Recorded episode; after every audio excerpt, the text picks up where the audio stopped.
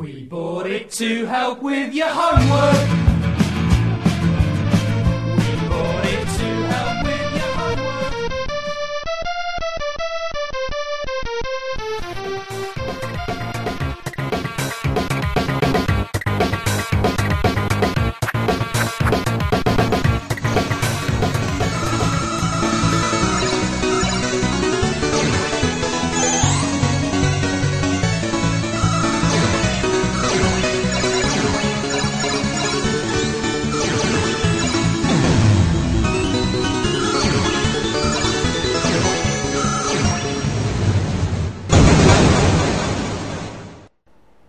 Retrocomputaria, porque velho é o seu PC.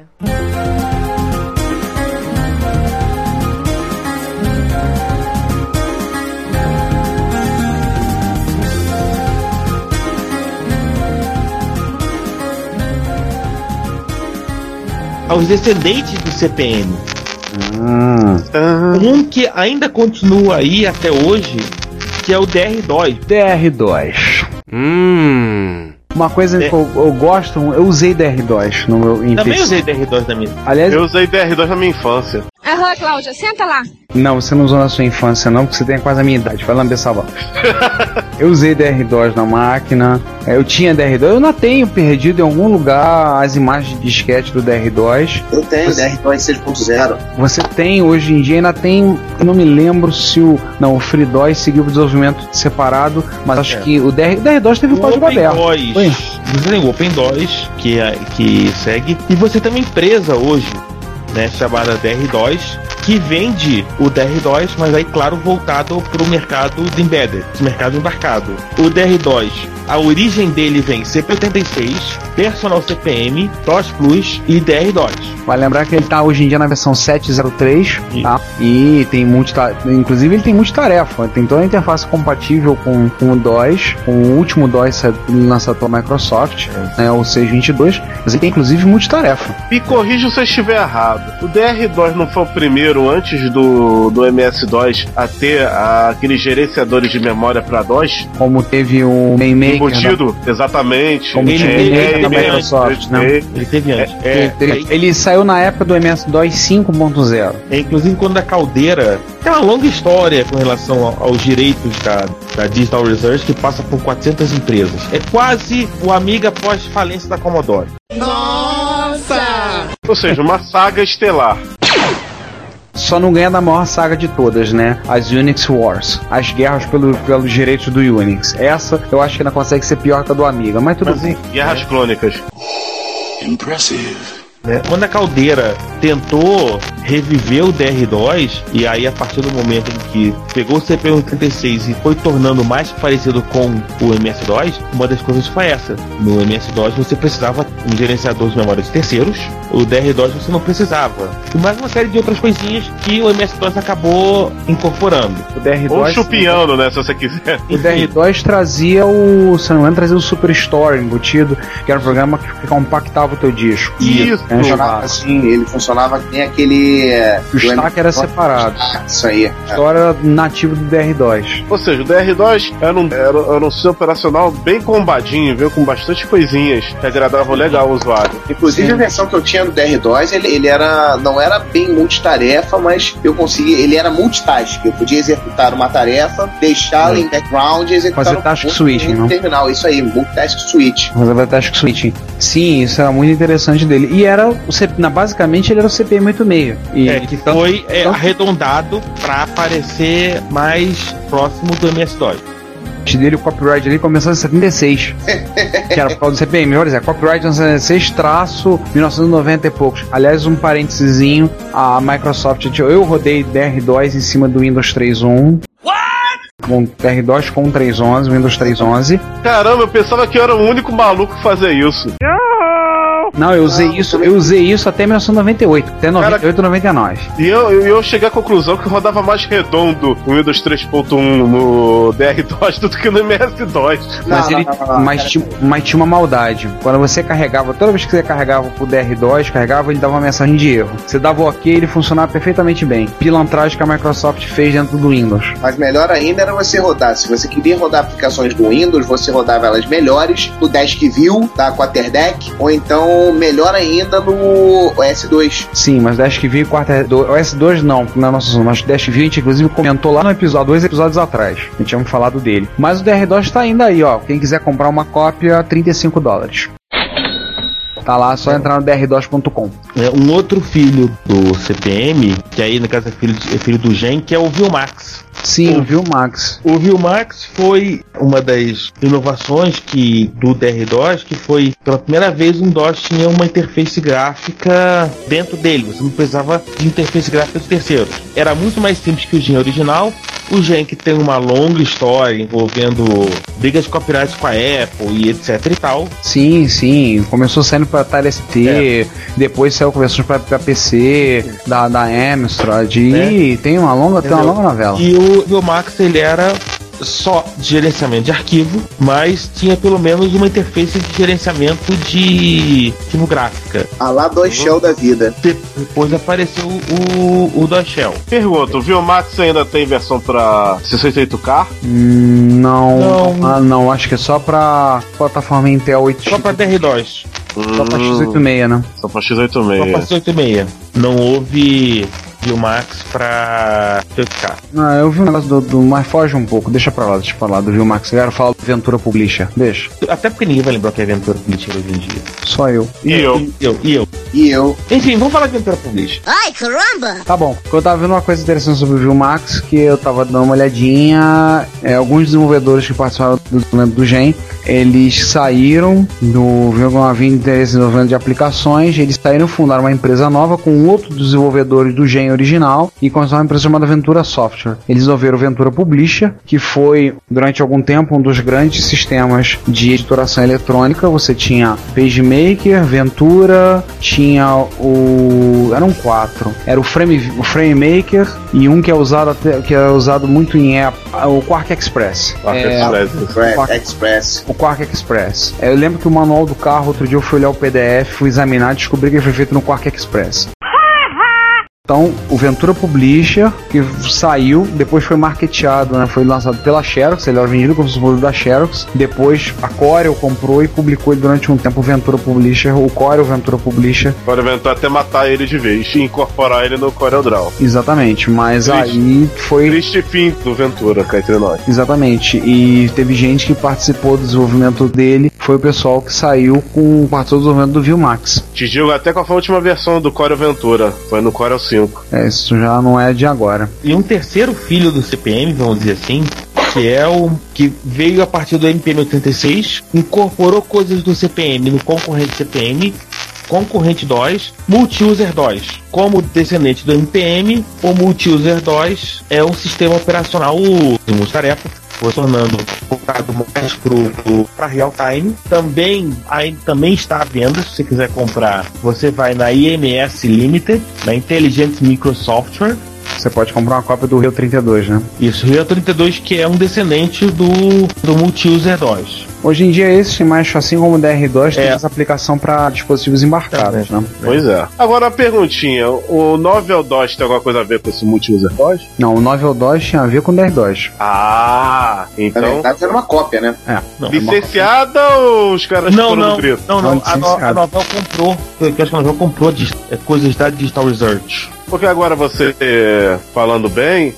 te- tinha característica no Novel DOS que, que tá lembrando mais esse multi-user DOS. Sim, mas ele foi, o Novel DOS no caso foi comprado. A Novel pagou o royalties para poder usar. Pra Digital Research. Ah, tá. Oh yeah. Então foi, foi bom eu ter puxado aqui sobre o Novel DOS também. Ah, Ah, não, filho do É, CPM. tá, tá certo, corrigido. Na verdade, é um descendente do DR-DOS. A Novel comprou a Digital Research e renomeou como Novel DOS. Aliás, vamos contar a história do que aconteceu com a Digital Research?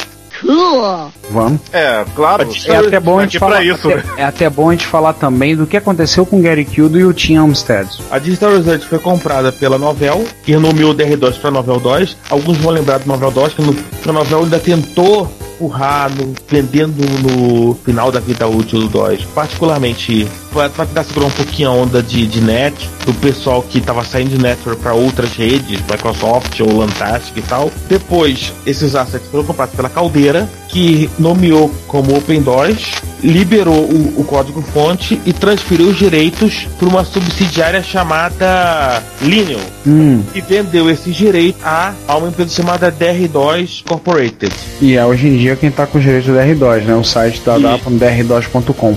Essa é uma das do Novel 2. Acabou DR2 Novel 2 e acabou voltando. Tanto é que essa Novel 2 7, para a memória, que é o, o que saiu, nomeado como Novel 2 7. E não só de filhos, mas além da influência do, já largamente no MS-DOS, o CPM também acabou influenciando outro sistema. Talvez o mais explícito seja MSX2.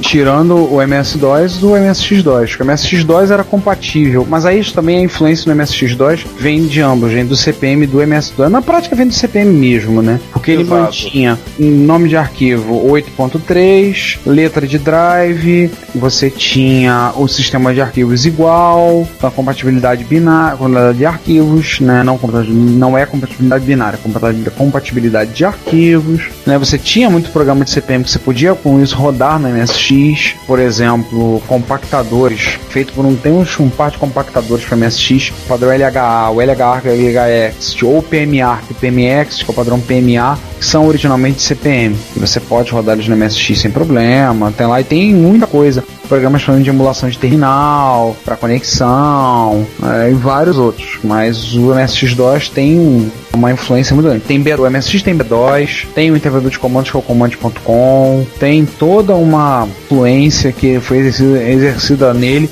talvez um pouco menos no DOS 2, que aí já, já foi mais influenciado pelo MS-DOS 3.3, porque o MS-DOS já começou a se dissociar do CPM. Ele já começou a, a criar suas próprias pernas e caminhar na sua própria, no seu caminho, um tanto quanto atrapalhado, né? Um, quanto, um percurso um tanto quanto esburacado, mas ele começou a caminhar nele. E o MSX2 versão 2.0, e com as suas mudanças, saiu até agora há pouco tempo a última versão do, do Command 2.com, que é a versão 2.44, feita por um grupo de programadores interessados em, em desenvolver em cima. Não é oficial, mas aí já era a influência mais do MS-DOS 3.3. É, haja vista que o MSX2 é um porte do, do MS2. Em alguns aspectos, sim, afinal é o mesmo desenvolvedor, né? Microsoft. Pois é. E isso pro DOS 1. Pro DOS 2 do MSX, não. DOS 2 do MSX, uma empresa foi contratada pelos japoneses, o nome é uma empresa da Inglaterra, eu não sei o nome, e ele foi desenvolvido todo, inclusive em Dizzy, em linguagem de alto nível. Ele foi escrito todo em C. Mas aí, mas aí eu não tenho, assim, como direi, comprovações para pegar e confirmar o que eu tô afirmando.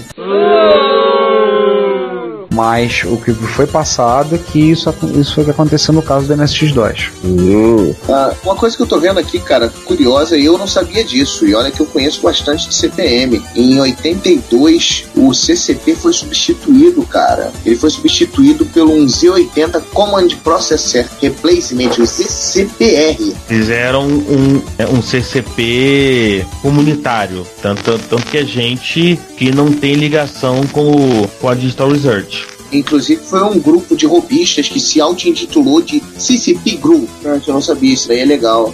Uma última influência do CPM foi no TOS da Atari, famoso Tremel, sei lá, The Operating System, enfim. É a velha piada que o, T do Atari Toys é Tremel Operating System, né? que usava o GEN. Ele licenciou o GEN da a Digital Research exportou para tenta para 68 mil e usou como o, o sistema gráfico do, do, do Atari ST. Inclusive, eh, se você observar o visual do, do, né, do GEN e do GEN que foi pro, pro Atari ST, porque Aliás, uma coisa que nós- explicamos no Gen, a primeira versão do Gen, ela foi imediatamente atacada pela Apple, dando um processo. Aquele velho processo dizendo que eles copiaram, o, o look and feel foi copiado. Isso. Opa! que beleza! O Gen 2 já foi uma versão limpa, perdeu funcionalidade. Por exemplo, você não podia ter. É, você tinha duas janelas fixas, ao contrário da quantidade de janelas que você podia ver no G1, etc. E no Gen 3 também acabou carregando essa, essa origem, esse, esse processo. Mas o, mas o Gen que foi para a ST e que acabou sendo incorporado no, no TOS, eles lembravam muito mais do Gen 1, que era o Gen original. E carregou, e até hoje, carrega hoje, assim, todas as versões do, do qualquer uma das quatro versões que existem, o Gen carrega como o sistema gráfico. Já comentamos o caminho do, do DR2 e agora o Ricardo vai comentar um pouco do que aconteceu com as duas grandes figuras por trás do, do CPM. A Digital como empresa, ela foi adquirida ela, em 1991, ela foi comprada pela Novel. A Novel queria ter acesso à linha de sistemas operacionais da Digital, foi incorporada a Digital Research, tá? É diferente da DEC. A DEC era o fabricante de processadores, que tem o processador da família Alpha, tudo que ela foi comprar posteriormente pela Compaq. Há essa diferença. Das pessoas que trabalharam, que tiveram lá, né? Vamos lembrar que no ano de. O primeiro havia falecer vítima de um câncer foi o Gary Kildall. Ele faleceu no dia 11 de julho de 1994. É irônico porque eu comecei a. Nessa época eu comecei a procurar participar da lista de discussão de CPM em torno dessa época e porque eu estava interessado procurando na internet coisas relacionadas a MSX, estava difícil encontrar, não sei o que, e eu procurei na CPM e de repente, de repente eu olho a lista e um monte de gente comentando a morte do Gary Kildo. Eu falei, pô, eu sou pé frio mesmo, né? Acabei de chegar e o cara já morreu. Ele veio a falecer com 52 anos, vítima de câncer, ou deixou um filho e uma filha, Scott e a menina Christine. A esposa dele, a viúva, a Dorothy, veio a, com qual eles fundaram, ela era cofundadora da Digital. Dorothy veio a falecer em 31 de janeiro de 2005, também vítima de câncer. Ela faleceu já. E o sócio, o principal sócio do Gary Kildall, o Tim Olmsted, ele tem também uma história curiosa. Ele infelizmente faleceu, faleceu no ano de 2001. Sim, parece que o pessoal do CPM tinha algum problema. Todo mundo morreu. É interessante sim, ele faleceu no ano, de, no ano de 2001, com 51 anos, também vítima de um câncer, de uma longa luta contra o câncer. E a gente agradece, pode se agradecer a ele, porque muita coisa que tem hoje em dia disponível na internet sobre o CPM foi trabalho dele, do próprio Tim Olmsted. Participou do desenvolvimento da, da arquitetura. Esse homem ele conseguiu permissão do, dos, dos, donos da marca, do CPM, ele juntou bastante material, arquivos, gastou horas, muitas horas, digitalizando, passando boa parte da documentação, passando a CR e formatando e montando e disponibilizando esse material. Tem alguns sites, com, inclusive com referência a esse ao Tim Olmsted, que foi uma pessoa importante dentro do, do universo do CPM, não era desenvolvedor direto, mas ele conseguiu muito manter muito desse material e disponibilizar muito para o pessoal que hoje em dia a gente tem acesso. Tá? Mas não tem porque muito foi perdido ao longo do tempo. Não havia muita preocupação em tornar esse material disponível para disponibilizar esse material para pro, os tempos, os dias futuros, para o futuro. Então houve muita preocupação quanto a isso. Então, infelizmente, eles já são, tanto Gary Kildall já é, quanto a sua esposa que fundaram estão falecidos. A Digital é apenas hoje em dia uma lembrança, que ela foi comprada pela Novel, mas a influência do CPM está aí. Até quem está usando o seu Windows 2008 Server, quem está rodando coisas aí no, nos seus Windows 7, tudo lembre-se que muito do que vocês estão usando, muito do que veio, tem origem no CPM muito que a gente já falou, tudo que a gente falou, muito teve origem no CPM, veio do CPM e o CPM deixou uma herança para o mercado, uma herança muito forte. E com essa explicação sobre o que aconteceu com todos os personagens da nossa história, eu acho que nós chegamos a um bom termo. Chegamos a um bom termo. Agora, só para encerrar, vamos fazer um pequeno histórico, uma pequena compilação das máquinas famosas que já rodaram CPM no mundo. Eu tenho aqui uma listinha aqui que eu posso fornecer para vocês. Opa! Uma lista de máquinas que rodaram aqui, CPM. Available Wikipedia. Não, nós tivemos máquinas famosas com Altair 80, 800. A lista é grande. É giga, não, não, mas claro, é, só as máquinas realmente importantes. Aquelas que mudaram alguma coisa no mundo. Ó, podemos relacionar o Altair, Os Amstrad, os M, os, os Amstrads, Atari, o Atari 800, o Atari XL, o XL e o Atari ST. No Atari, o caso do Atari XL, aquilo que o João tinha falado do Vaporware. isso aí. Nós tivemos o Commodore 64 e o 128, Os BBC É Micro com adaptador. É claro, o Apple II. o Apple II, claro. Os Adam, decks, nós tivemos o deck Rainbow e o deck VT180, os Coleco Adam rodaram com O Compact Portable, Compact, Compact Portable, verdade, tá aqui, ó. os Epson, vocês lembram no episódio dos portáteis? É aqueles episódio de 7. Foi, rodava bizarro, um CPM. Epsonzinho rodando CPM, bizarro. Nós Fran- tivemos. O Franklin Ace 1000. Na, não acredito. Franklin, Cara, Hewlett, olhem na letra H, Hewlett Packard. Nós HP. tivemos a HP85 com um módulo adicional que pode rodar CPM. E um computador com o nome de Hobbit. É, Hobbit, é. Ele deve ter vindo do condado de Shire.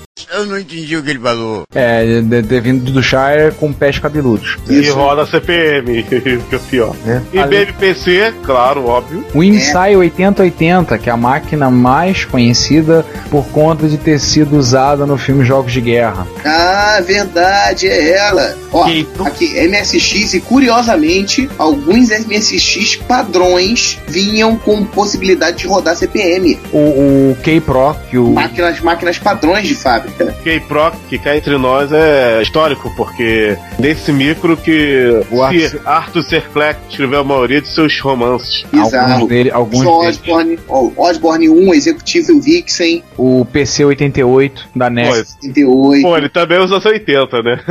É, tem uma grande facilidade, né? verdade. E 80 de 8 em alguns modelos. Existiam umas máquinas da Philips que eram padrões próprios. Philips 3003, 3004, Philips P2000T. Curiosidades aí, o Sanco P Pro 2 é a mesma coisa que o CPM 2.2. Nossa, o Samsung SPC 1000 que a gente comentou no episódio lá atrás, há quase um ano atrás, o episódio sobre micros japoneses. Sharp Bichos MZ, asiáticos. Sharp X1. Caramba, o Spectra Video. O- O o Spectra, o Spectra Video rodava VZ CPM. O, o que o César falou agora, o Sharp, a família MZ a família X1. O Sword M1, O Sword. ZX Nós temos o Spectrum ZX Spectrum mais três. mais 3. ou seja, o Spectro aí também Vai. rodando. Qual? Os meus bons e velhos Tands aqui, ó. O Tandy TRS-80 modelo 2, 4 e modelo 4P.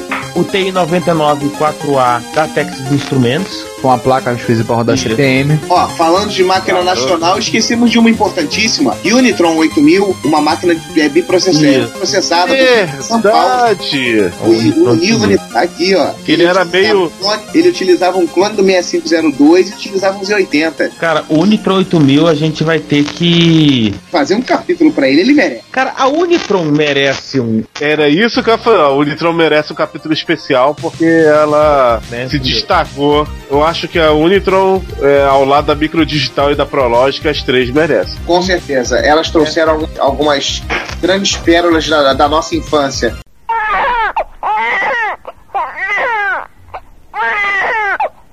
Pra que nós pudéssemos E brincar. por que não a CCE também? Sim, claro. ECC é Exato Pro. Aqui, Não, MC1000, rapaz! MC1000, sim, claro. Então, ó. Pra MSX, né? Venhamos, convenhamos. É, Né? E, um, né? e um micro específico que se perdeu na história, que é o Micromint SP100, mas que vinha com o Itachi HD 64180, que muitos vão lembrar ou conhecer pelo nome de Zilog Z64180. Ou então, com algumas mudanças aqui e ali, Zilog Z180. Bizarro. ah, Aham. Um- al- alguém que usou esse processador. Agora, um dos Alguém últimos que usou esse processador. na Isso lista. é uma, isso é uma mosca branca. Isso Sim. é uma mosca branca com pintinhas amarelas. Agora, a pergunta que eu vou fazer que eu vi na lista: um Vector Graphic seria uma máquina exclusiva para rodar AutoCAD, CPM? O Vector é uma máquina feita na antiga União Soviética. Não, o Vector 06C. O Graphics não. É, tô falando do Graphics. É, ali- aliás, eu vou jogar na, na, para vocês se divertirem no, no show notes de link sobre o Micromint SB 180, um inclusive organizado pelo próprio Steve Ciarcia. Uh, uh, uh. Horror! Olha. Uau, ainda teve uma versão FX, que era uma versão melhorada, cara. Então, é um mico que ia ficar esquecido se ele não tivesse lá o simpático né, Z180? HD 6480. É uma curiosidade é interessante, até porque é, durante muito tempo o Z180 foi é, tido como um dos possíveis sucessores dos 80. Quem se lembra da época que se falava de um MSX3 32 bits e tal, um dos um dos citados era o Z180, tem a E parte acabou- que não, não acaba. E provavelmente tem muito mais coisa que tem, né, que rodou o CPM que provavelmente se perdeu. A gente não teve acesso, não sabe. Eu acho que tá bom, né? É. Eu acho que é isso. Então, nosso, nossa homenagem, nosso tributo ao trabalho do Gary Kildo, nossa homenagem Sim. ao pessoal da, da Digital, que por, por um acaso do destino, ou sabe-se lá o que podemos definir como, não acabaram não sendo hoje em dia ainda o padrão, não, o padrão não continua. Já pensou se o Gary Kildo tivesse fechado com a IBM e não fosse a Microsoft? Isso é um dia que a gente pode fazer, podíamos pensar em no futuro fazer, já que a gente gosta de prometer, Realidade prometer mais- fazer um episódio, exatamente, fazer um episódio de What If, né? Fazer um. O que Ah, aconteceria se né, Hoje em dia chama CRG, né? Ah. ARG, né? ARG, né? ARG. Arga. Ah, tá. É, mas seria jogo de realidade, alternativa. É, um dia a gente pode pensar em fazer um negócio desse, né? Se tiver, não tiver nada pra fazer, como diz o, o quinto elemento, se tiver o dia que estiver desgostoso da vida, Faz um ARG. a gente pode pensar em fazer um negócio desse, né? Estilo Fendi. Aí a gente chamou o cabeçudo do Vigia. Por essa citação a Marvel, acho que é hora da gente partir, né? É, cara, a hora do parto é tão dolorida, mas infelizmente a gente tem que partir. Então, é.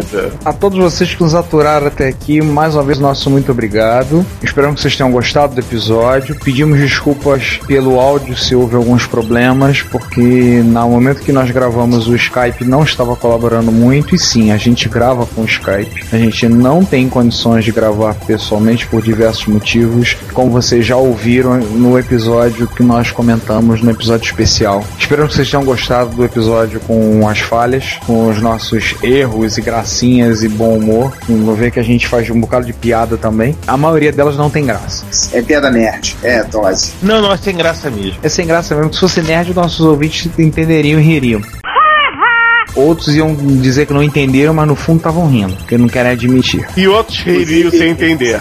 Então, gente, gostando ou não gostando, nós agradecemos a sua audição. Pedimos vocês que comentem, que informem a gente o que vocês acharam. Se acham que podia melhorar, podia acrescentar alguma coisa, cortar, falar. Nós agradecemos todas as críticas construtivas que vocês possam nos fornecer. Nosso e-mail de contato retrocomputaria.gmail.com, nosso Twitter retrocomputaria. Comentem na Combo Podcasts, no dimensãonerd.com, comentem no retrocomputaria.blogspot.com. Estejam dando a sua opinião e lembre-se que a gente sempre diz: seu comentário é o nosso salário. Então é isso. Considerações finais, senhores? É, Um grande abraço a quem nos ouviu até, o, né, até esse último momento. É óbvio que o episódio foi longo, mas não foi o suficiente. E é, a herança do CPM né, continua firme e forte. E eu espero que, onde quer que estejam, o Gary Kilda e o Tim Olmsted não tenham ficado muito irritados conosco. Eu acho que eles estão dando voltinha no caixão, mas tudo bem. A gente abafa, a gente compensa nos próximos. Bem, gente, peço desculpas pela minha péssima memória de eu não ter lembrado nenhum atalho do onde está. Mal sapão, mal sapão. Senhores, uma boa noite a todos. Obrigado por terem ouvido as nossas besteiras, nossas gracinhas. E comentem, comentem. A gente tenta melhorar no futuro. Grande abraço a todos.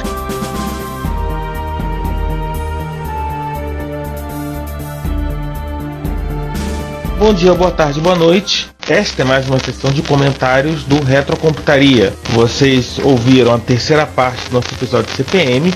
Esperamos que vocês tenham gostado tanto quanto nós gostamos de ter feito. E hoje nós temos mais uma vez né, o Headmaster dessa bagaça, o Ricardo.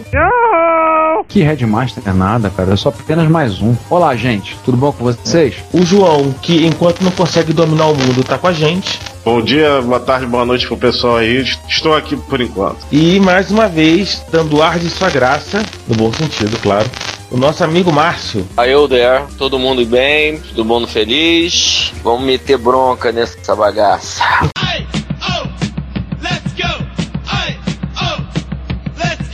E vamos começar a le- a leitura dos comentários a partir do episódio 10, episódio Basic, que não foi nada básico. O Márcio Neves deu um pulo da cadeira, né? O All Basic. Caramba, na época do meu MSX eu passava horas e mais horas inventando programas. Aprendi a programar nele de forma totalmente autodidata. Você não foi o único, Márcio. Uhum. Todos nós, né? É, todos nós. Todos nós. O Esse- único guia era mal a input, né? Mas vamos, vamos, vamos Não, pular essa parte. cara, aprofundando-se no MSX pra quem tinha condição. É. O, o maneiro do, do input era você descobrir os erros, né? É. Esse que era o mais maneiro. Até porque input era coisa linda, né? É, tinha errata doidada. A É, até o Milton Leite tem um comentário sobre isso, né? Opa! que beleza! Opa! A input tinha errata da errata, cara. Enfim, mas talvez a input mereça um, um episódio à parte se a gente conseguir alguém que tem input. Eu tenho. Conversar com a gente. Eu Enfim, tenho. Você conheceu alguém? Eu também tenho o input completo, mas você conheceu quem editou a input? Ah, tá. É isso. Quem editou input? Enfim, se você é nosso ouvinte e editou input, por favor, entre em contato com a gente. Editou, adaptou, Enfim. cuspiu pra colar alguma coisa, já tá valendo. Enfim, se você é nosso ouvinte, conhece alguém que editou input, enche o saco dele pra ele entrar em contato com a gente. Sei como posso botar o- a- os pés na frente dos bois. Eu diria que o computador que, que tinha a listagem mais apurada era o do TRS-80 Color. Sim. E, o- e os menos era o Apple MSX. Página. Eu sei porque eu usava os códigos dele no curso de Basic que eu fazia, que era um TRS-80. É fato, todos eles rodavam É. redondo. Mas O pula essa problema é parte. que você falou em botar os pés na frente dos bois, é botar os carros na frente dos bois. Hein? Vitrola. Você acabou de atropelar o, o ditado. É. Ah, Vai lá. ditados só estão aí pra ser E- atropelados. O Daniel Carneiro parabeniza pelo trabalho e comenta que a qualidade do áudio melhorou muito. E olha, Daniel, acredite se quiser, vai melhorar mais ainda quando a gente fizer uma vaquinha pra comprar um microfone novo pro César. A gente vai fazer a campanha no, no podcast. E o meu xará, que não, obviamente não sou eu, comenta de, de um programinha para usar o Basic do Apple I como linguagem de script para quem tem macOS 10. Maneiro, hein? Né, tá aqui o, o- a URL e tem versões do Basic para usar Commodore Basic no Windows. Maneiro isso, hein? Ah, interessante. Você usar como linguagem descriptiva e fazer shell script, você escrever um programa em Basic. É. Que legal. Pra quem gosta de Basic, eu gosto. É maneiro. Deve ter ninguém que deve estar torcendo o nariz aí, mas é um mero detalhe. Provavelmente deve ser aqueles que preferiram logo, logo não, mas forte. Cara, ia ser legal alguém scriptar um sistema operacional moderno em logo. Eu acho logo assim sensacional. Lamento que seja totalmente esquecido, Né? mas Fica a dica. não totalmente, né? Tem gente que toca ainda alguns sisteminhas logos aí, mas não o devido conotação no, no meio como deveria. Mas enfim, fica a dica aí pro pessoal que faz, por exemplo, o Android Script Environment para adicionar suporte a logo e a Forte e a Basic no ambiente. Eu acho que seria totalmente válido. Bola pra frente, né? E ainda tem um comentário do Nélio que falou muito legal, Isso- tanta isso coisa pra recordar. Isso no 10B. Pergunta Ele do tá falando, Trafalgar. lembrando do jogo Trafalgar, clássico jogo publicado na Microsistemas número 67, se eu me lembro bem o número, especial sobre jogos. Devo quase ter quebrado a mão digitando aquele bendito. Mas aquele jogo, eu nunca consegui rodar o Trafalgar, mas eu consegui pelo menos com ele uma coisa. Eu consegui aprender, exercitar a digitação com ele. E eu nunca consegui ver o Trafalgar rodando. Deve ser por isso que eu sou desse jeito até hoje. Eu acho uma puta falta de sacanagem. A gente entende, né? Quem não ficava horas e horas digitando e depois perdia tudo, dava erro na fita e afins, né? Ah, Nem me são- fale em fita. Nem me fale em fita, senão você vai ficar mal na fita aqui. Daí a gente passou pro Os nossos episódios de final de ano barra janeiro, né? Começando pelo easter egg das revistas japonesas. Só explicar uma coisa, gente. A gente também merece um férias. Não é que a gente não queria gravar. A gente gosta pra caramba de gravar esse negócio, essa bagaça aqui. Tanto é que a gente não tava nem esperando conseguir fazer o, esse easter egg de revistas japonesas. E aconteceu. Aconteceu, pela manchete. Pintou a oportunidade, vamos gravar, vamos gravar, vamos gravar. O pessoal, vambora, vambora, vambora. esqueci Correria, porque... Como vocês viram, a gente gravou nos dois vídeos, rodei com a câmera, a gente comentou, falou, e o Felipe MPC deu feliz ano novo, gosta muito, adora o podcast, perguntou sobre os erros de gravação que saíram depois. O César lembrou, calma, que não saiu tudo. É, obrigado, Felipe, por estar ouvindo a gente. O Rui Aquaviva comentou. Primeiro achou a gente a partir do YouTube. Interessante porque ele não achou o podcast, ele achou no YouTube os vídeos. Aí depois ele veio chegar aqui. Mais uma vez, você no tubo. Oh my E ele comentou também com o sistema do projeto MSX Bug, o trabalho que ele teve para digitar. Ele viu as revistas, ele lembrou do trabalho de digitar, perguntou se alguém tem essas listagens do MSX Bug já digitado. Olha, alguns houve alguns projetos de gente digitando esses programas e compartilhando. Talvez, Rui, você procure no site basic.msxal.com, o projeto msx.baix, talvez esteja lá, porque o mantenedor desse site ele tem colocado bastante software da época de MSX, feito em Basic, ele está colocando disponíveis os programas lá. Talvez tenha lá. Aliás, um dia desse tem que ir lá para ver se eu acho Trafalgar. Ele comentou do projeto da, do Clipe Informática, transmissão de software através das ondas de rádio. Sim, a gente, eu lembro disso, da Rádio USP. Ficava chateado por estar no Rio de Janeiro e não poder ouvir a Rádio USP. Éramos dois. Era interessante. Outra coisa legal, eles transmitiam um texto dessa forma. Era o primeiro programa de rádio para surdos, porque eles transmitiam pelas zonas de rádio e era acoplado ao computador, ele recebia por fita cassete e carregava no micro, pegava software dessa forma. Juro Foi- pra vocês que na época eu pensava que isso era lenda. A curiosidade é que o programa Clipe Informática ainda existe na Rádio USP e o responsável ainda é o mesmo, o Alexandre Feges Neto. Alexandre, se você estiver ouvindo a gente, pode ser que a gente vai atrás de você. Não somos stalkers, bom lembrar, não somos perseguidores, não queremos matar ninguém, mas nós gostaríamos um dia conversar contigo para o Reto Computaria sobre o programa Clipe Informática. Pode estar certo disso. A gente vai. Em algum momento, né? Tempo e espaço será feito. Além dele, a gente teve dois episódios easter eggs. Só para lembrar, gente, foram mais de 150 pedacinhos de áudio que foram devidamente sorteados e colados e montados ao acaso.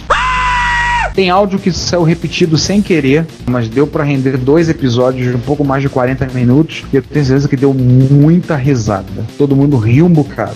Editando deu muita. deu para rir um bocado. O César, por exemplo, que não é o César Cardoso, disse que riu tanto até criar setor defeituoso. Hum? Muito bom. Ri até criar setor defeituoso. Até da Bad Block. Ele gostou da ideia da plaquinha com a foca. É uma ótima ideia, vou colocar numa sala de reunião. Nós gravamos no. Um, nós vamos ter alguns episódios que vocês vão ouvir que a gente conseguiu gravar em loco, todos nós presencialmente. E graças a Deus dessa vez eu não precisei levar a plaquinha da foca. Ainda bem, né? Não houve necessidade de levar a plaquinha da foca, mas a ideia ficou permanece. Eu já usei a imagem da foca hoje. Na, É. nessa Eu que o diga. e o Rui comenta na segunda parte do episódio de easter eggs. Além da diversão proporcionada, esse episódio especial foi importante para dar uma ideia do trabalho que dá fazer um podcast. Cara, dá trabalho pra caramba. Ó. Um amigo nosso, o pastor Cleibon, do Margarina Nerd, ele estima que para cada minuto de áudio pronto, ele gasta de 5 a 7 minutos de trabalho. Então daí dá pra você calcular. Para um podcast de uma hora, você vai gastar umas 5 a 7 horas de trabalho. Isso lembrando aos senhores que 90% dos nossos podcasts são gravados à noite, em dia de semana, e a gente tem que acordar cedo. E as gravações terminam tarde, bem tarde. Então, se vocês desconfiarem, ah, o César, o João, o Ricardo, ou mesmo o Sander estão com voz de sono, não é desconfiança, não é verdade. Ele fala assim: quando a gente escuta, pensa que é só ligar a gravação e bater papo, mas esse episódio mostra que tem muito mais do que isso. Sim, acredite, a gente entra com o gravador ligado e pega tudo que é possível, porque depois pode ser usado. Falou alguma Contra coisa que a você, gente- né? É, a gente comentou sobre Microsoft, comentou algumas coisas, ele falou alguma opinião dele sobre a questão da Microsoft. A gente foge do assunto nós vamos falar. Parabéns pelo primeiro ano de podcast, obrigado pelo ano de diversão, pelas informações interessantes pelas lembranças proporcionadas por esse excelente trabalho que vocês estão fazendo. Rui, eu só tenho a agradecer pelo seu comentário e dizer que a gente ficou muito contente quando eu tive na Campus Party numa conversa com os nossos hosts da, da Como Podcast, o Vinícius e o Thiago, da, falaram que o nosso podcast está batendo algo em torno, em média, de 5 mil downloads por episódio. Claro que a gente não tá chegando nem perto de alguns podcasts medalhões aí que batem 50 mil ou mais. Mas por um podcast de um assunto tão específico, por uma pauta tão focada, 5 mil downloads é uma vitória. Tá bom É, pra caramba.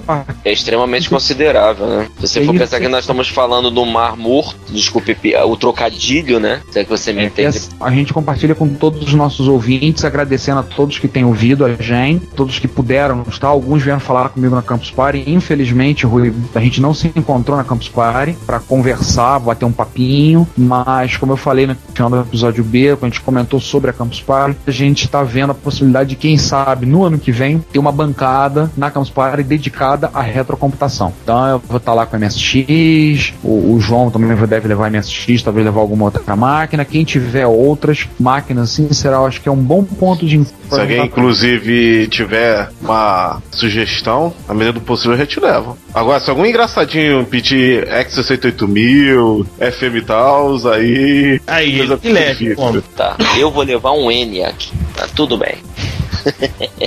é que é pequenininha de bolso. Aham, Cláudia, senta lá. E o César, não é o César Cardoso, comentou: episódio fantástico, me diverti muito. O Eu cliente levar- servidor eu- RTP e ainda é monousuário é impagável. E ainda falando do, do- dos especiais, o Samuel Varela, de Crato, Ceará, que é talvez um dos maiores, o maior comentarista de podcast desse nosso Brasil Varonil Salve Salve. Aliás, lá no debate de podcasts teve uma homenagem ao Samuel, foi lembrado por alguns e o maestro Billy disse, citou ele mais um outro, falou: se esses pararem de comentar podcast, tem uns quatro podcasts que vão cortar os pulsos. Ter gente que vai ter problema existencial sério nessa vida. Mas, enfim. Voltando, Samuel Varela, com toda a sua verve, com toda a sua dialética, ele Quase ficou muito divertido. Exatamente, quase via borrágico. Obrigado, Samuel. Obrigado por ter ouvido. Então, César Ricardo Jimenez mandou um e-mail pra gente. Ele tá falando que esse episódio foi muito legal, tocou assunto que só dá pra discutir uma mesa de bar. Nós estamos todos bêbados, bêbados de cair. E todos que não estiverem bêbados papo mais de hora que não dá pra falar tudo em um e-mail, claro. Ele disse que não há nada errado em usar a instrução GoTo. Ela é boa e útil, mas sofre do mesmo estigma que só da herança múltipla do C++. Ou seja, só porque maus programadores não sabem projetar sistemas e criar programas toscos impossíveis de, de se dar manutenção, não quer dizer que uma instrução seja ruim. Aliás, várias É, alternativas do GoTo, quando otimizadas pelo, pelo compilador e forem lá para o binário, vai se transformar em um simples JMP. Ou seja, assim. Depende de quem usa, né? Que nem um bisturi, salva ou mata. Sendo que o pessoal da programação prefere sair correndo quando vê um Gochu, né? É tipo, vamos fugir. Ele diz É que, como programador, ele considera É ser a linguagem mais fácil das modernas. Sim, sim, claro. Eu não acho ser uma linguagem fácil, me desculpa, César, me permita me discordar de você. Eu não acho que C seja uma linguagem fácil. Eu acho que é uma linguagem, se você estudar C, como o pessoal ensina Pascal, fica fácil porque é basicamente trocar uma coisa ou outra. Mas C não é uma linguagem lá muito fácil por causa da sua própria forma. Não tô falando mal de C, ele comentou que ficou sente um pouco decepcionado, que a gente falou mal de C. Não é que eu tô falando mal de C, eu tenho maior respeito por C, afinal das contas, Linux foi feito em C. O, o Unix foi criado para o C e o C para o Unix. Eu tenho maior respeito por C. Eu tenho um compilador C instalado aqui no meu desktop. Claro, tem que compilar programa, preciso dele. Não é que eu tô falando, a gente falou mal do C, não era esse o objetivo, longe disso. Mas C não é uma linguagem trivial. Depois que você pega o jeito, você entende, você pega lá e consegue entender aquelas manhas, conseguir descobrir o grande mistério que existe por trás dos ponteiros, C torna-se uma linguagem mais fácil para trabalhar. Mas é uma linguagem que pode se tornar facilmente muito complicada. Eu não acho que C seja tão difícil. O negócio é que em C, a chance de você cometer erros, a margem é bem pequena. Basta Sim. um ponteiro mal feito e você derruba o teu sistema operacional, por exemplo. Sim, Dependendo com certeza. Isso é Então- fato. E em 8 bits, então, isso é mais explícito ainda. Eu acredito que É. seja uma excelente linguagem. Eh, Com certeza ninguém aqui fala mal ou detesta C. Até que tu olhe meio torto pra C Sharp, mas não é o caso, não é o foco que a gente vai falar agora, mas Até C foi altamente falado, foi altamente, vamos dizer assim, até glorificado. Da época ainda do MSX ainda já, já se falava muito bem de C. Até porque se for pra trollar, vamos falar mal de C, né? Pronto, pronto, trolei. E ele diz aqui que lança um desafio e mostrem um, apenas um microprocessador ou microcontrolador que não tem um compilador C escrito para ele. C é a segunda linguagem de programação, a segunda linguagem de programação mais usada do mundo. É. Se não mudou nada no, no, no ranking da TIOB, primeiro é Java, o segundo é C. Java, já. E César, por favor, não trola o Java agora não, tá? Tudo bem. É, Pula, se pula. contém. Eu já trolei C++, então tá bem. Ele não falou alguma coisa sobre orientação de código. Ele diz que quer fazer como quiser, ele não é muito favorável à Indentação de código só é uma coisa que você leva a sério se você programa em Python. Usando o programa em Python, vamos para a próxima pergunta. Vamos lá. Bom, agora nós temos Forte, um, e- tá? um e-mail do Rombes Luiz que pode ser, ah, digamos, um pouco polêmico. Música não. Seco e rude. Eu sei que vocês produzem eles com maior carinho e etc. Mas não gosto de podcast com música. Até já gostei disso. Ripei pra ouvir MP3, pra ouvir em qualquer outro lugar, mas percebi que em 2010 não ouvi nenhuma vez. Já o resto da computaria default, eu até que me deleito. Ouço duas ou, ou dois, três programas por semana no modo shuffle, apesar do áudio de alguns programas não ser uma maravilha. Isso nós já sabemos. E de eu não conhecer metade dos micros citados, me sinto em casa. Acredite, a gente também não conhece todos os micros citados. A gente acaba, na pesquisa, a gente acaba descobrindo. E a tendência é a gente caminhar para cada vez mais micros obscuros. Ó, Quando a gente chegar nos clones russos do 16 Cortina de Spectrum, ferro. cara, aí a gente vai andar com vela na mão. Who the hell are you? O Rubens comenta um pouco da história dele com o CP500. Sim, né? que era da, da casa do irmão dele que ele comprou com muito planejamento antecipado, que obviamente computadores naquela época eram caríssimos. Inclusive tem uma lista de discussão, se eu não me engano, de Apple, que estavam comparando o preço da época de um Apple II todo equipado a de um carro popular, de um Fusquinha. E olha, era mesmo. A Apple sempre trabalhou com margens de lucro um pouco altas. Mas- um pouco altas, mas típico da Apple. da Mas mesmo em, em países centrais, os micros da época eram muito caros. Falava, não era nada incomum micros custarem mil, mil e quinhentos, sei lá, dois mil dólares. Pois é. Em comparação, hoje em dia é difícil você. Um micro de mil dólares você comprou um avião. E na época, dependendo do que você quisesse comprar, mil dólares não era- não era nem o topo de linha. Bom, continuando. O CP500 me foi mais útil quando pifou, fornecendo componentes eletrônicos para praticar eletrônica. No interior, componentes só na sucata. O que dava para aprender nele era Basic, porque o resto dependia de compilação e, portanto, dependia de revistas ou livros que no interior não existiam. Logo, só aprendi Basic e tendo um certo orgulho de ter aprendido, entre aspas, sem revista nem nada do tipo. Só na base de visualização da fonte de programas, Santo Break. Aliás, ele cita, inclusive, que houve nossos podcasts num amplificador que foi feito com 90% de componentes no meu finado CP500. Só uma pergunta, agora eu não lembro.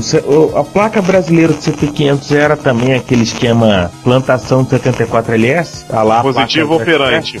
Aliás, eu acho que tudo no Brasil naquela época era plantação de 74DS. Enfim, como, o se- como o 74LS serve para qualquer coisa, basicamente, né? Você monta qualquer coisa com 74LS, daí o É, também era uma plantação de 74DS. Cara, o, a Disc 2, cara, Disc 2 do Wozniak, criador do Apple, meia dúzia de 74LS. Tá? Quem faz o papel da controladora muito cai em cima do 6502. Eu tava conversando disso com o Quinto Elemento há pouco, há pouco tempo. Que aliás ele também reclama que no interior trabalhei em eletrônica com reparo de aparelhos em 97 e 98. Era época de PCs, mas tudo chega atrasado aqui. Muito MSX e o que tinha de mais novo era 286. Espero ansioso por comentar sobre a parte de, eh, eletrônica desses micros. Ah, você vai ter. Eh, aliás, já citamos um pouco do CP500 aqui. Falta de padrões nos, nos conectores, expert. Falta de padrões de fonte. Interfaces despadronizadas na comunicação interna entre as partes. Poxa, ele tá citando MSX de, de novo aqui no Brasil. Isso sabemos que Essa teve. É gradiente. É, muita gradiente. Rolou muito expert na mão dele. Isso sabemos que teve, mas acho que seria interessante saber que variedades existiam. Às vezes desligo o cérebro quando falam do software. Quando falam do Carchano, eu até dou um pulo e aumento o volume esperando algo sobre a parte eletrônica ou lógica do hardware. Poxa, então eu vou, vou falar aqui uma entrevista com posterior com o Carchano ou com o Ricardo Asa, entre outros projetistas, para fazer você ficar muito feliz. Né? No caso do Ademir Castano, a gente vai ter que endevedar ele. No caso do Asa, a gente vai ter que fazer ele sair da toca. Mas ainda dá um jeitinho. É, estamos Tá, aqui. tá na pauta. É, está na pauta, estamos aqui justamente para tentar falar com esses mestres da escovação de bits, né? E ele E- sugere um tema: meios de comunicação pré-PC, antes dos modems seriais, o de 1200 ou 9600 bps, o que existia, como se modulava os sinais de fumaça. Lembro que transmissão de ondas curtas fazendo link via serial, mas não sei se eram tão comuns ou se era implementação caseira. Poxa, Olha, o Ruben, a ideia é boa. É um assunto que a gente pode pensar assim. Vou te dizer que essa sugestão vai ser aceita, a gente vai pensar nisso para futuro sim.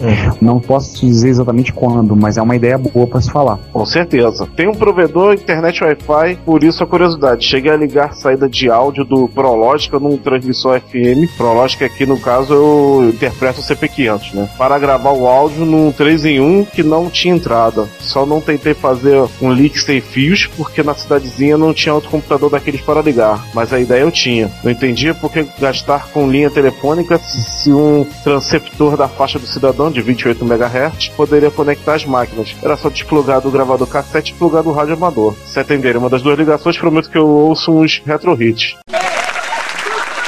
Olha, sugestão anotada, gostei muito da sugestão. São coisas assim, é bem bacanas de se comunicar. Vamos pesquisar. Não, gente, isso é, é um assunto muito extenso, né? Bem extenso, exato. Então, da- da- das comunicações Pré-internet, Ah, bom. pré até BBS, né? É, tem muita coisa. Muita Algumas coisa coisas teve a gente comenta em. A gente comentou algumas coisas em micros específicos que tinham, por exemplo, o Zeconet, melhor negócio de cabeça, o Zeconet da Acorn. Mas a gente realmente não fez um episódio mais estruturado sobre o assunto. O Rômulo Barreto nos mandou um e-mail dizendo que é um entusiasta de retrocomputação, programação eletrônica aplicada aos jogos, tem um TK90X e um CP200, infelizmente ambos não funcionam, tem estudado processador de 8 bits e gostaria de saber se o pessoal da Retrocomputaria costuma se reunir para troca de conhecimentos, se trabalham com isso, se pretendem, se há muita gente interessada nesse assunto. Bem, vamos falar em poucas palavras. A gente se reúne nos encontros de usuários de MSX, todos nós somos usuários de MSX, mas temos muito carinho por todos os outros micros da área, como vocês veem, o João tem uma coleção imensa.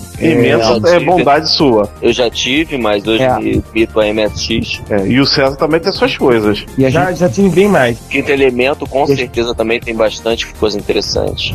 Sim. E a gente pretende gravar em breve, vocês vão ter uma gravação, uma- vai ser a primeira entrevista do Retro Computaria, um amigo nosso, não vamos dizer quem, vamos manter o segredo, não é o quinto elemento, vocês perguntem, é um amigo nosso que é colecionador. Já conversei com ele, ele disse que tem disponibilidade e ele vai gravar conosco. O apelido dele tem a ver alguma coisa com pêssego em japonês, não, né? Hã? É quem eu tô pensando? Sei, deve ser. Nossa, agora viajou legal, hein? Então, assim, se você A gente- entende japonês, você já entendeu aqui.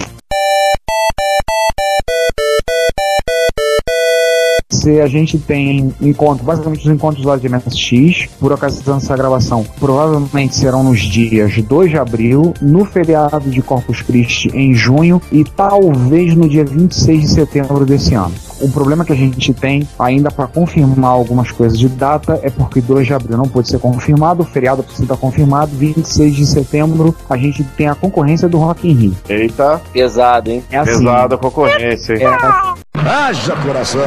A gente vai com certeza perder a audiência pro Rock in Rio. Então, como a gente não quer atrapalhar também a execução do Rock in Rio, né? Nosso encontro tão grande, a gente vai ver ainda, mas a gente já tá acertando a data. Infelizmente não trabalhamos nessa área, a gente trabalha, cada um trabalha com uma coisa. Se você puder ouvir lá o episódio zero, a gente explicou isso um pouco melhor. De lá pra cá não mudou. Por enquanto. Tem gente interessada na área? Sim, tem gente, mas lembre-se que tem muito tem gente interessada, mas tem muito mais gente interessada em apenas usar a internet para Orkut e MSN. Agora, eu conversei com o Ricardo sobre isso e venho fazer publicamente aqui um incentivo aqui ao pessoal. Por exemplo, aqui no Rio, além do encontro de MSX, também tinha um encontro de amiga. Foi o pessoal da Lixa Amiga produzia. Teve, se não me engano, os três encontros. Eu, infelizmente, só fui a um, mas achei muito bacana. E volto a conclamar aí o pessoal de outras linhas, reúnam-se que nós apoiamos. Eu vou, na medida do possível, como eu fui no do Amiga na época. Cadê o pessoal do Apple? Cadê o pessoal do Amiga de novo? Commodore, Spectrum e, e etc. Em São Paulo ainda tem mais incentivos relativos a isso. Em São Paulo teve um encontro recentemente do Apple II, foi pequeno, mas foi muito proveitoso. Levaram inclusive um Apple II GS, para quem não conhece, uma máquina rara, disputada a tapa agora, que tudo as autografadas pelo Osh principalmente. Foi muito bacana, também tem encontro de Spectrum no São Paulo, no interior, além do GMSX, Jaú, né? Tá tendo também Oh. encontro no Sul. E eu volto a conclamar o pessoal, poxa, gente, façam mais eventos aí pelo Brasil afora, Rio, São Paulo e outras capitais interiores do Brasil. Eventos mistos. Olha, se, não vamos der, se não der pra fazer um evento só de uma linha específica, tenta fazer um evento misto. Olha, vamos fazer o seguinte: se alguém tiver interesse no Rio de Janeiro de fazer um encontro que não envolva só MSX, entre em contato com a gente, porque a gente pode pensar na MSX Rio e separar um espaço ou um dos dias, porque o feriado de Copa X são três dias, a gente pode usar no SESC, a gente pode pedir um terceiro dia para fazer encontro não só de MSX, fazer com outras plataformas. Fazer um Então, se encontro alguém tiver interesse no múltiplo. Rio de Janeiro, assim, se tiver, mas aí a gente precisa de gente para participar. Não basta a gente querer organizar, a gente está junto, a gente não tem só gente por a gente precisa de gente que tenha Commodore 64, que tenha Apple II, que tenha Spectrum, que tenha TRS Color, que tenha disponível funcionando para poder usar, poder colocar. A gente pode pensar nisso. Entre em contato com a gente. E aliás, É. também, por favor, vão os, os cheiradores de solda de respectivos micros, até porque o nosso amigo Sander, que não participou hoje da gravação, gostaria que alguém desse uma olhada no CP400 Color dele. E o João tá sempre precisando de alguém para querer consertar aquele maldito 1541 dele. Fala Fora o sobre- Apple IIc, né? Ele fala sobre dar dicas como começar, busca de informações, bibliografia. Cara, procura por retro computing, vintage computing na internet, começa por aí. Em português você pode começar procurando pelos sites relacionados a MSX. Você pode começar pelas listas, tem li- lista em português do Brasil de Apple II, de Spectrum, de ADMSX, MSX-BRL, você tem de várias outras plataformas, que você pode começar de Amiga, tem o pessoal do Canal 3, tem o Canal 3 é mais foca é videogame, né? É, mas pega micros também. Mas tem muito micro também. Várias. Mais um e-mail. É, é muito legal a gente ver os e-mails que a gente recebe muitas vezes das pessoas que têm que começar a desenvolver, falam com a gente, leram, ouvem um podcast e, contam um pouco da história, né? Então, a gente recebeu um aqui, 10 print Hello World. O Nélio Vieira, de Campina Grande, Paraíba, entra em contato com a gente. Ele descobriu o podcast, não sei enquanto ouviu todos os episódios, obrigado. Sentiu criança novamente, lembrando, lembrou a- nós abrimos a caixa de recordações para lembrar dos clássicos computadores. Ele contou um pouco da odisseia dele, né? O sim informático, ele começou em Feira de Santana, na Bahia, o sim com CP500, ele fez durante quase um ano o curso, dali ele acabou tão, tanta fissura, o curso tinha 11 meses ele acabou em 6, daí começou desenvolvendo joguinhos em Basic, daí teve um TK90X, depois passou pela Input, pela MSX, teve um TK3 com placa CPM, a gente comentou nesse episódio sobre placa CPM, drive disquete, monitor de fósforo verde, programou muito em Assembly, se encantou, mexeu com MSX, mexeu com o CP400, já partiu para um X, PCX da Philips canadense, nossa, não sabia desse, monitor Nossa. CJ colorido de 12 polegadas e HD de 20 mega, garotada, tô falando de HD, achando que seu HD de 1 tera é pequeno. A gente já teve gente, na época a gente trabalhava com HD de 20 mega e tava bom, tá? Não força. Daí em diante nada teve a mesma graça dos bons tempos clássicos, mas é a vida, me arrependo de ter vivido meus pequenos preciosos. Os episódios estão excelentes, não posso nem tenho como reclamar de conteúdo. Continue assim. Ô Nélio, brigadão pelo seu comentário, pelo seu e-mail, pela sua simpatia, por ter mandado esse e-mail bacana aí. A gente precisa da ajuda apenas de vocês para orientar, ajudar, é bom, melhorar. E a gente agradece muito esses e-mails. Aliás, não só do Nélio, mas de todos que mandam comentários e falam. A gente agradece pelos comentários que têm mandado, pelas mensagens simpáticas, porque a gente tenta fazer um bom podcast. E na medida do possível a gente vai chegando lá. João, o último, último e-mail que é do Giovanni Avelar. Giovanni Avelar. Pessoal, parabéns pelo site. Os podcasts são incríveis. Eu estava ouvindo o programa sobre sistemas gravados em FPGA e fiquei muito interessado sobre o assunto de emuladores. Estou com uma dúvida terrível na escolha de um curso superior. Meu objetivo é focar na área de informática voltada para hardware, entender de- detalhadamente sobre arquitetura de processadores, sistemas digitais, mas aqui em Belo Horizonte existem cursos na área com ênfases muito parecidas, entre eles engenharia elétrica com ênfase em computação, engenharia eletrônica, ciência da computação e engenharia da computação. E agora? Qual curso eu devo escolher? Podem me ajudar? Valeu, pessoal, e continue com os podcasts. Ó. Sucesso total. A primeira coisa, Giovanni, é observar que cientista e engenheiro são coisas bem diferentes. Princípio, na ciência da computação você está no, no nível teórico, a sua discussão vai ser teórica e o engenheiro é sempre prático. Para ficar no primeiro grande exemplo, dizer, o físico é teórico, o engenheiro é, prá- é prático. Então, essa é a primeira grande, é, grande dúvida. Com relação à engenharia elétrica com ênfase na computação versus engenharia da computação, eu não sei qual é a ementa da engenharia elétrica com ênfase em computação. Tem que ver. Eu acho que no caso dele, que é mais provável ele fazer engenharia da computação. A gente conhece algumas pessoas que trabalharam, são engenheiros, formados em engenharia de computação. É o caso do Adriano, que trabalhava desenvolvendo o USIX, alguns outros. Engenheiro de computação, o cara tem uma, uma visão abrangente, tanto de hardware quanto de software. Então eu acho, eu acho, é uma, apenas uma opinião, eu preciso, eu, sei, eu te recomendo que você se informe melhor a respeito, Até, mas... até pela realidade aí de Belo Horizonte, né, ele É. tem uma excelente faculdade que é a UFMG, extremamente concorrida, mas é sem dúvida uma das grandes do Brasil em engenharia da computação, engenharia e ciência. Sim, sim. Então, dá uma olhadinha na emenda do curso, dá uma pesquisada. Eu acho que para você, talvez engenharia da computação seja a opção mais indicada. Acho, mas eu não posso pegar e te afirmar categoricamente. Eu acho que dá uma olhada, vê direitinho, pesquisa um pouco e aí bola pro mato pro jogo de campeonato. E aí, seja feliz. Então, senhores, acho que fechamos, né? Mensagem no Twitter, o que tivemos foi basicamente gente na Campus Party procurando, querendo falar com a gente, querendo encontrar. Algumas pessoas ouviram e elogiaram. Eu vou ficar devendo o nome, da- nome dessas pessoas que falaram.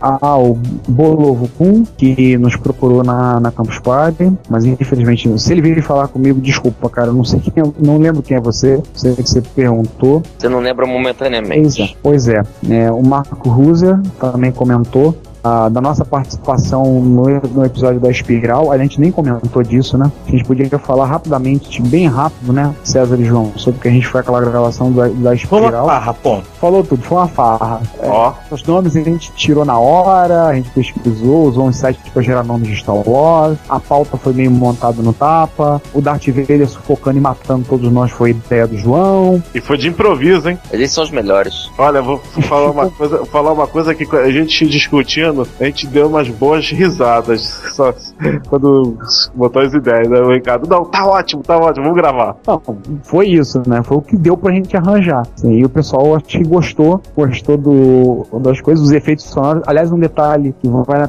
vai pra comentar: a música que gente usou na abertura é aquela música clássica da Taberna de Mozart, quem viu o Star Wars, o quarto filme, episódio 4, A Nova Esperança. Só que aquela música está sendo executada em um MSX. Então é retrocomputação também. E Star Wars. Eu tomei esse cuidado na edição. Agradecer ao Marco Ruser, que tem mandado várias mensagens pra gente pelo Twitter, falando do episódio de Basic, saudade da época dele de Autodata no Basic. Também comentou dos problemas que a gente teve para download. A gente teve um- umas bobeadas que a gente deu, tá? A questão do download, falhas que a gente cometeu. Aí a gente teve uma conversa pelo Twitter a respeito disso. Teve o negócio do lance da espiral. Vocês ouviram. Quem não ouviu, vai lá na Combo e baixa o episódio A Espiral, episódio número 14. Ouçam, que a gente teve uma participação especial, não só nós, mas gente da Podosfera inteira participou. Acho que é isso. Alguém tem mais uma coisa a acrescentar? Algum comentário? Não. Alguma pedra pra jogar? Não, só deixar um abraço para todo mundo. O que a gente pode prometer para os nossos ouvintes é em 2011 piadas melhores. A gente está se esforçando, embora não sejamos um radiofobia, mas está se esforçando para não fazer piadas com cretinos. Mais temas obscuros de retrocomputaria e, se der tempo, mais, mais temas variados. a gente, para melhorar as piadas, a gente já tá ouvindo Radiofobia. Nós somos ouvintes do Radiofobia. Abração pro Léo Lopes pro Queça. O Léo Lopes, que aliás tem uma camisa agora, uma camisa de MSX. A gente tá ouvindo pra ver se a gente melhora o nível das nossas piadas, pra ver se a gente incrementa essa bagaça. Então, gente, começou eu, 2011 e o barco tá tocando. Vamos ver onde é que isso vai parar. E eu, além de, de tudo, também apelo pro mestre Costinha, comprar um livro de piadas dele. A gente volta no, no- no próximo episódio, né, Ricardo? Fala de que o próximo episódio? O próximo episódio é. Vamos fazer uma surpresa? Ah, O próximo episódio a gente está cumprindo uma promessa. O próximo Ah, episódio a gente finalmente cumpre uma promessa. Não vamos dizer qual promessa, mas a gente vai digamos que uma das nossas promessas está sendo cumprida no próximo episódio. Esperamos que vocês gostem. esse Márcio, episódio você quer acrescentar alguma sensacional. Eu só quero dizer a todos que, mais uma vez, foi um prazer poder participar com vocês. E se vocês tiverem alguma coisa para perguntar pra gente, escreva estaremos respondendo dentro da medida do possível, certo? Márcio aqui Lem- está com penteado no Walter Mercado. Lembrando, gente, nosso e-mail é retrocomputaria.gmail.com, nosso Twitter é retrocomputaria e estamos hospedados na Como Podcasts. Um abraço pro todas as Vinícius e pro Thiago. Andrade. Isso mesmo, um abração pro Vinícius e pro Thiago, que eu tive o prazer desgraçado, a satisfação miserável de conhecê-los pessoalmente na Campus Party. Aê! E estamos saindo todas as quartas-feiras às 10 horas da noite na Combo e no retrocomputaria.blogspot.com. Acerta o horário. Estamos marcando uma hora mais cedo esse ano. Então é isso, pessoal. Nos esperem agora para o episódio 12 e prepare os sopros ingleses. Tchau. Uhul! Porrada Aí. na cabeça. E só um detalhe, que a primeira regra do Clube da Luta é não falar nada sobre o Clube da Luta. Depois dessa, a gente tem que arrumar o juiz do UFC. Iniciando a luta, mas tudo bem. É isso aí, gente. Até mais. Até mais. Até, tchau.